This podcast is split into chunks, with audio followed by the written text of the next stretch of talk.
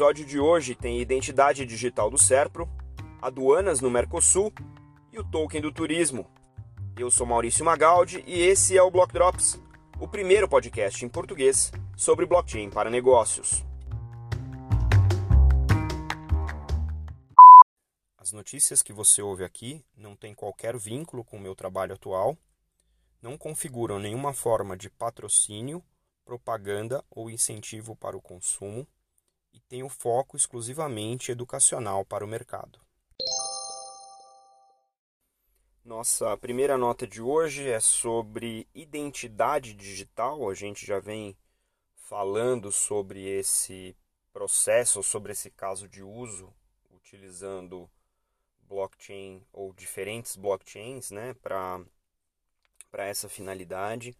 É, uma das, uh, é um dos casos de uso de infraestrutura de dados talvez mais importante para o momento em que a gente está vivendo, de digitalização extrema né, de todos os processos de negócio. E eu trago aqui para vocês, o link está aí na descrição do episódio, uma nota do SERPRO, o SERPRO uh, que teve eh, na pessoa do Marco Túlio falando sobre uh, essa solução ou essa exploração né, de identidade descentralizada no ENCLA, que é o, o o encontro, né, a Estratégia Nacional de Combate à Corrupção e Lavagem de Dinheiro. É, tem o link na matéria também do, do vídeo no YouTube, tá bem interessante, tem vários casos de uso nesse vídeo. E esse, esse caso aqui da identidade soberana, ele é interessante, primeiro porque ele está sendo desenvolvido pelo SERPRO, né? então é, é uma empresa de tecnologia do governo federal, e esse modelo de identidade que eles estão explorando utiliza uma tecnologia uh, de código aberto chamada Hyperledger Ares. Ares é um dos projetos dentro da, da incubadora né, do Hyperledger Project, que a gente já citou aqui também, e é um dos, uma das tecnologias que o Serpro vem explorando desde 2017. Né? Uh, segundo aqui a nota do Serpro, eles já vêm trabalhando com o Ares desde dezembro do ano passado, quando começou essa colaboração né, com, com as diferentes entidades que estão explorando esse espaço. Né? E, obviamente, é, existe uma preocupação de ter um alinhamento do ponto de vista dessa identidade digital ou dessa, desses casos de uso de identidade digital especificamente alinhadas à LGPD, né? a LGPD que acabou de entrar em vigor agora, e está alinhado também com a, a estratégia de governo digital do governo federal em relação à digitalização dos processos de desburocratização da máquina do Estado. Então é interessante ver que uh, a gente tem, e, e, esse não é um primeiro caso né, que a gente discute aqui, mas tem um movimento interessante. Semana passada a gente falou do TCU e do CREA, o TCU já vem aparecendo aqui de maneira mais é, sólida e essa apresentação que foi feita no ENCLA é, sobre identidade digital também é um movimento interessante. A minha preocupação nesse momento é que essa não é a única iniciativa por alguma entidade né, governamental nacional de identidade digital. Apesar de as tecnologias permitirem integração das credenciais e garantir que se você tem, por exemplo, uma CNH digital e um RG digital, eles vão falar através né, de, de interoperabilidade entre diferentes blockchains. Isso pode ser um dispêndio de energia dispersa. Né? Então, fica aqui o meu encorajamento para que uh, esses órgãos passem a se coordenar de maneira um pouco mais consensada, aqui sem né, querer fazer trocadilho com a situação, mas de modo que a gente tenha uh, investimentos coordenados e direcionados, já que a gente vai ter identidade autossoberana distribuída entre diferentes autarquias do governo, seria interessante que essa coisa, para que seja mais rápida, mais útil e mais ampla, fosse feita de maneira coordenada entre tantas outras frentes que estão sendo discutidas e rapidamente tiremos essa eh, essas iniciativas do papel, ou essa iniciativa coordenada do papel, né, que a gente realmente veja isso deployado e, e testado e validado e que entre em piloto e que passe a ser realmente utilizado e a gente não tenha que esperar aí dois, três anos para que isso venha acontecer, como é de costume em grandes projetos né, de infraestrutura governamental. Então, acho que essa é uma, uma preocupação que nós todos, né, entusiastas da tecnologia e cidadãos brasileiros, devemos ter em relação a, a esse tipo de dispêndio, né, de investimento e, obviamente, de celeridade na entrega do projeto. Vamos ficar de olho para que isso aconteça e continuar encorajando essa convergência para que todos nós possamos nos beneficiar dessa nova eh, tecnologia. Nossa segunda nota de hoje, curiosamente, é outra nota referindo um projeto do SERPRO, dessa vez no espaço do comércio internacional, com o que o SERPRO e a Receita Federal do Brasil chamaram aqui de B-Connect. B-Connect é uma solução, uma aplicação em blockchain conectando países do Mercosul. Então nós temos aí uma rede entre Brasil, Uruguai, Paraguai e Argentina entre as suas aduanas. Isso é uma maneira de superar as barreiras de integração e evitar também é, confusões do tipo qual certificado digital a gente deveria usar para reconhecer que esse documento foi emitido e assinado por um determinado país ou determinada aduana, né? E resolver problemas de troca de informação entre esses países. Esse é, projeto, essa, essa rede B-Connect, começa focado basicamente em informações dos operadores econômicos autorizados, ou seja, importadores e exportadores de cada um dos países, mas o foco é aumentar isso para compartilhamento das informações das declarações aduaneiras entre os países. Né? Em relação às dificuldades, aqui a matéria traz é, questões como e-mails, documentação digital, documentação física, que tipo de informação vai ser trocada, que formato, quais os campos. Então, são todas as dificuldades que o comércio internacional em geral tem, e obviamente com as aduanas isso não é diferente. E para cada situação dessa, você acaba tendo que assinar acordos bilaterais e manter diversos padrões diferentes de informação, de dados, como é que armazena, como é que é, escreve, define cada domínio. Então, é uma maneira de padronizar também o relacionamento. Como isso impunha né, essa, essa, esse, esse desafio logístico informacional, impunha o uso de diferentes tecnologias e também o blockchain, a Receita Federal autorizou e tornou oficial o uso de blockchain dentro do regime aduaneiro. Isso é muito interessante, significa que quando há um ganho percebido e, e um ganho real, as autarquias se movimentam, se mobilizam para liberar essas, uh, esses novos casos de uso mais disruptivos utilizando novas tecnologias, como é o caso do blockchain. Então, interessante essa movimentação também, né? Alteraram instruções normativas, mudaram atas de, eh, de funcionamento, então é interessante essa disponibilidade né, para fazer eh, mobilizações aí e alterações na legislação para permitir o uso, né, ou casos de uso que se utilizem do blockchain.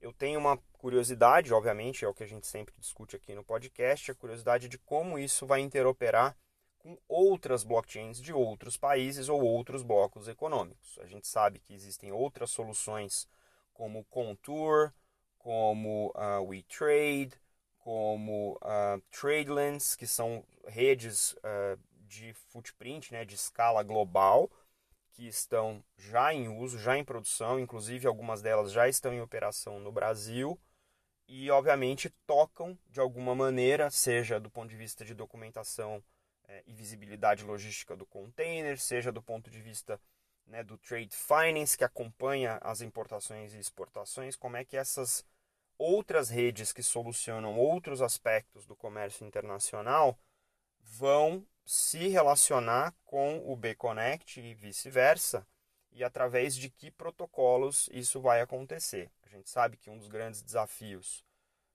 das, das redes blockchain uh, são a, a, as características de interoperabilidade, sejam elas entre blockchains do mesmo tipo, da mesma família, ou entre blockchains de tecnologias diferentes. E esse é mais um desafio. Fazer algo com escopo regional vai consistentemente, isso não é só na região, né, não só no Mercosul, mas em outros blocos, vai obrigar a gente a discutir interoperabilidade com outras redes, porque o comércio ele não, o comércio internacional ele não se vê limitado pela interoperabilidade das redes blockchain. Ele acontece entre os países que têm acordos entre si e precisa continuar acontecendo e precisa continuar acontecendo cada vez mais eficiente. Então, essa é uma coisa que a gente vai precisar acompanhar, como o B-Connect vai falar com o resto das aduanas do mundo. Nossa última nota de hoje é uma nota sobre um concurso, uma competição que está acontecendo, promovida pelo uh, Ministério do Turismo, com várias parcerias, faz parte de um programa internacional também, em que um dos dez finalistas é o MBDA, Mercado Bitcoin Digital Assets, uma das empresas do grupo Gear Ventures. A gente já falou aqui com o Reinaldo Rabelo e essa competição, onde eles estão inscritos, é, é uma competição, obviamente, para incentivar o turismo no Brasil e no mundo. E o projeto que está finalista desse, uh, dessa competição e que a MBDA apresentou é o Motur. Motur é um conceito de stable token, ou seja, é uma moeda com paridade um para um com um real e que funcionaria como uma, um mecanismo de incentivo para que determinadas regiões recebessem mais turistas. Olha que interessante. A ideia é que patrocinadores possam comprar esses tokens e disponibilizar esses tokens para distribuição, mas eles só podem ser utilizados ou redeemed em determinadas regiões, em determinados locais do país. Ou seja, se você foi o feliz, né, o feliz recipiente deste token ou desses tokens, você uh, tem um lugar específico ou lugares específicos onde você poderia, poderia gastá-los né, como parte da sua viagem, né, sua viagem de turismo. Então isso seria garantido não só é, pela, pela, pelo token, mas também pelos smart contracts que rodam em cima do Ethereum. O que eu achei super legal aqui é que o play mais importante de blockchain é o play do incentivo. Essa é a grande sacada, é mudança de comportamento através de remuneração ou reward, né, ou premiação de comportamentos novos. E isso aqui fala 100% com esse tipo de conceito. Ou seja, eu vou incentivar uma mudança de comportamento geral, onde pessoas que receberam esses tokens vão ser incentivadas a gastá-los em determinadas regiões enquanto fazem turismo. Então é uma maneira de levar pessoas e, obviamente, renda né, para essas regiões. Um ponto da matéria que eu coloquei aqui, o link na descrição para vocês, a matéria do Block News, é que o Brasil tem uma porcentagem né, de, de turismo na economia muito pequeno quando comparado com países que têm menos atrativos naturais, por exemplo. Né? Então, uh, o número que a Cláudia coloca aqui na matéria é que o PIB brasileiro é, do turismo é 3,7% do PIB nacional, enquanto na Itália 10%, é 13% e no resto do mundo, em média, é 10%. Ou seja, esse mecanismo aqui pode ajudar não só a mobilizar dinheiro do turismo para regiões que precisam ser incentivadas, mas também pode ajudar no total a trazer uma economia do turismo muito maior para o Brasil, que a gente sabe muito bem, pandemias afora, a gente tem um potencial turístico muito grande e ainda é, marginalmente, como os números aqui mostram, é, marginalmente explorado. Então é interessante ver que o blockchain entrando naquilo que o blockchain faz de melhor, que é o jogo de incentivos, né? mudança de comportamento, é, confiabilidade, obviamente, movimentação de valores financeiros, né, resolvendo o gasto, o gasto duplo, a gente tem aqui uma solução super elegante utilizando o Ethereum como base, como tecnologia base, para programar esses incentivos. O mercado Bitcoin está nessa competição com outras 10 empresas, né, com outras 9 empresas no Brasil. Isso tem resultados a serem é, divulgados a partir do dia 29 e o ganhador vai para o programa na Espanha, que é um dos patrocinadores desse, desse torneio, dessa competição aqui. Muito interessante, fica aqui é, a dica para a gente acompanhar cada vez mais esse tipo de uso. E essa é só mais uma das utilidades. Eu acho que a gente vai começar a ver cada vez mais frequente o uso de tokenização para essa mudança de comportamento, para essa premiação de comportamentos desejáveis. E isso é uma das coisas que mais me encoraja a continuar fuçando esse mundo do Tokenize Everything.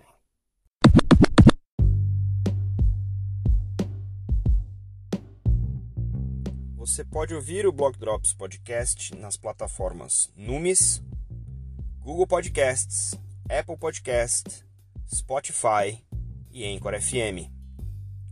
Entre em contato conosco através do e-mail blockdropspodcast@gmail.com, no Instagram Block Drops Podcast e no Twitter Block Drops Pod.